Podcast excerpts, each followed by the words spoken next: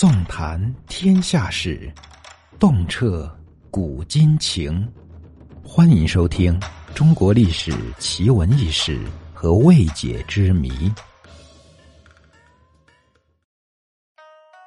基于吕后和张氏的关系，张氏她随即被封为皇后。碍于吕后的威严，刘盈表面上表现得非常顺从，但背过脸之后，却始终郁郁寡欢。与此同时，吕后开始操心起张嫣的肚子，希望她能尽快的生下子女，巩固地位。可是人算不如天算，张皇后的肚子却始终不争气。太医为其把脉诊治，开了不少养育的良药补品，张嫣也都听话的照吃。却依旧没有好消息。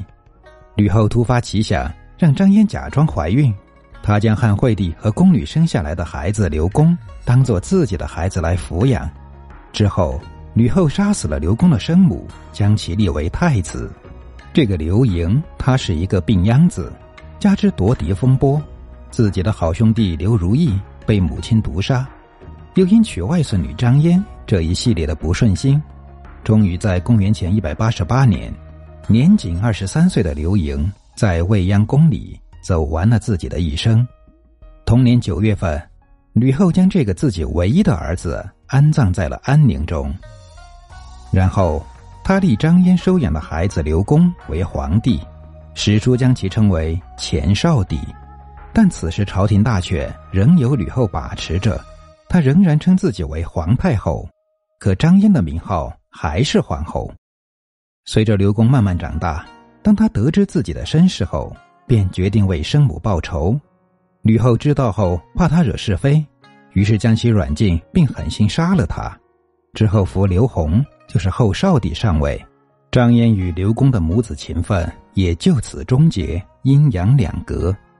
此后，吕后她开始垂帘听政，独揽大权八年多。最后也含恨而死，终年六十二岁。丈夫病亡，外婆离世，张嫣她自此成为了孤家寡人，一直生活在后宫中。公元前一百八十年，吕后去世后，被压制多年的刘氏诸王和大臣们开始清算吕后的党羽。代王刘桓在众人的拥护下登基为帝，史称汉文帝。刘宏他除了被废杀，其四个兄弟也遭株连。在清算吕后的运动中，因为张嫣皇后身份特殊而受到牵连，张嫣的皇后之位随之被废除。虽然保住了性命，但却被幽禁在未央宫中孤单过活。直到前一百六十三年，四十岁的张皇后因肝病在冷宫中赫然长逝，谥号为孝惠皇后。她死后。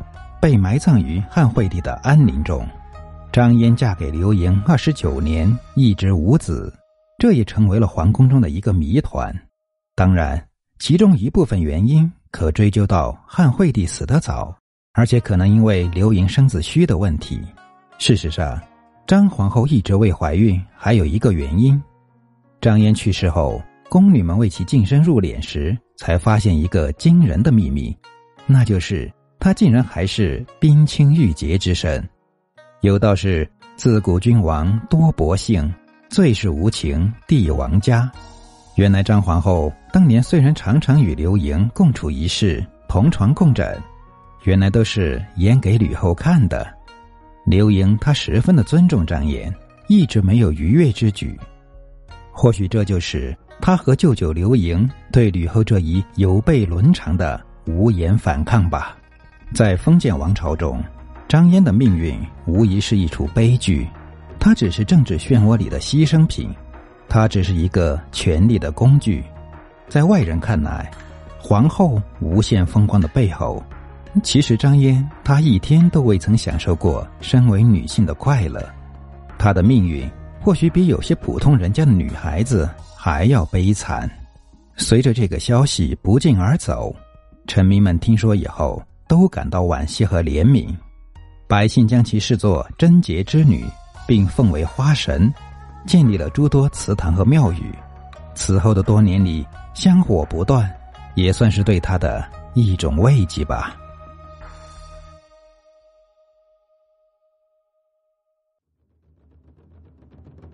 本集已播讲完毕如果您喜欢本作品请记得关注和订阅。